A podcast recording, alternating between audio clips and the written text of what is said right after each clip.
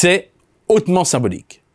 Au moment même où Rishi Sunak est devenu le premier chef du gouvernement britannique, d'origine indienne, le PIB de l'Inde passait au-dessus de celui du Royaume-Uni, permettant ainsi à l'ancienne colonie de ravir à son ancien colonisateur la cinquième place du classement mondial des puissances économiques. L'Inde est pourtant sortie meurtrie de la pandémie. Face à la défaillance de son système de santé, les autorités ont été contraintes à des confinements stricts et longs, entraînant des décrochages d'activité massifs. Les conséquences sociales ont été d'autant plus cruelles pour une partie de la population que les filets sociaux sont quasi inexistants dans le pays.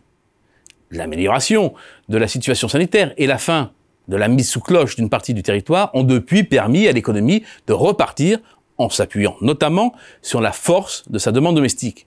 Et le niveau d'activité à la fin du deuxième trimestre 2022 dépassait son pic pré-pandémie de près de 9%.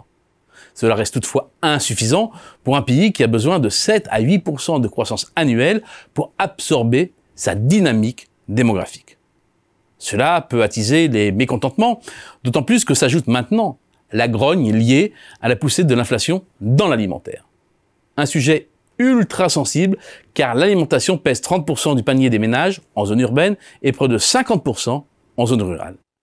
C'est bien pourquoi, suivant le niveau des récoltes, le gouvernement suspend ponctuellement certaines exportations dans l'objectif d'approvisionner massivement le marché intérieur, une stratégie qui a permis de catalyser l'accélération des prix alimentaires et de l'inflation en général. En revanche, les autorités n'ont pas de prise sur les prix de l'énergie. Une sérieuse épine dans le pied pour ce pays qui importe 80% de ses besoins en hydrocarbures, poste qui représente environ un quart de ses importations totales. La flambée de l'or noir est d'ailleurs au cœur de l'explosion du déficit commercial, qui atteint un record, et de la forte dégradation du solde courant.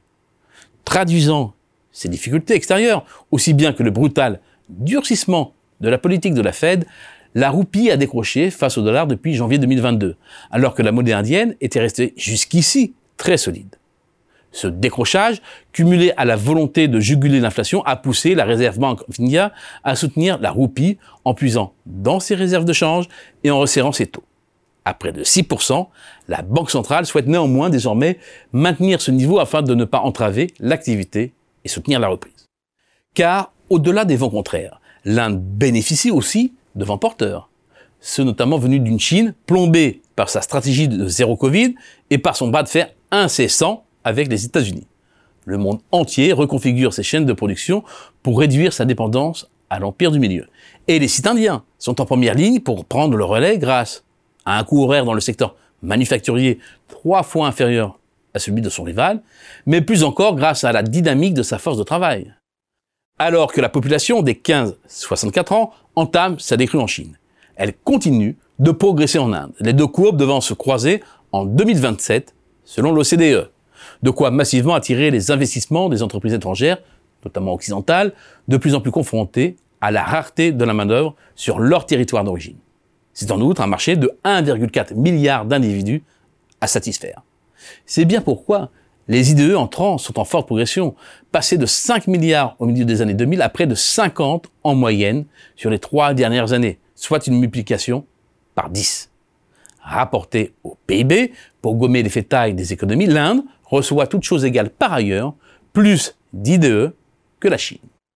Autre atout et pilier de la croissance, le numérique. Ce point central du développement du pays pourrait bien connaître un nouveau boom. Les services informatiques, c'est un gros morceau du PIB indien et près de 90 milliards de dollars d'exportation, un chiffre quasiment multiplié par deux en 8 ans. En outre, si jusqu'à présent les jeunes talents étaient attirés par l'étranger, la nouvelle génération, elle, crée de plus en plus d'entreprises au pays et contribue directement à son développement. L'Inde, c'est enfin la diaspora la plus étendue au monde. Avec 28 millions de personnes, c'est un véritable relais financier.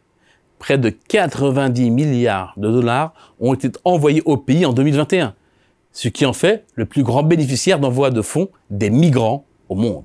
Des envois qui représentent chaque année entre 2 et 4% du PIB, minimisant fortement le déficit courant un financement externe dont l'énorme avantage est de ne pas générer de dette. Réservoir mondial d'une main-d'œuvre qui maîtrise bien l'anglais. Nouvelle carte industrielle à jouer.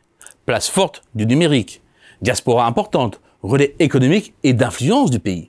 L'Inde, malgré ses carences, dispose aujourd'hui de toutes les cartes pour devenir la grande puissance économique du futur.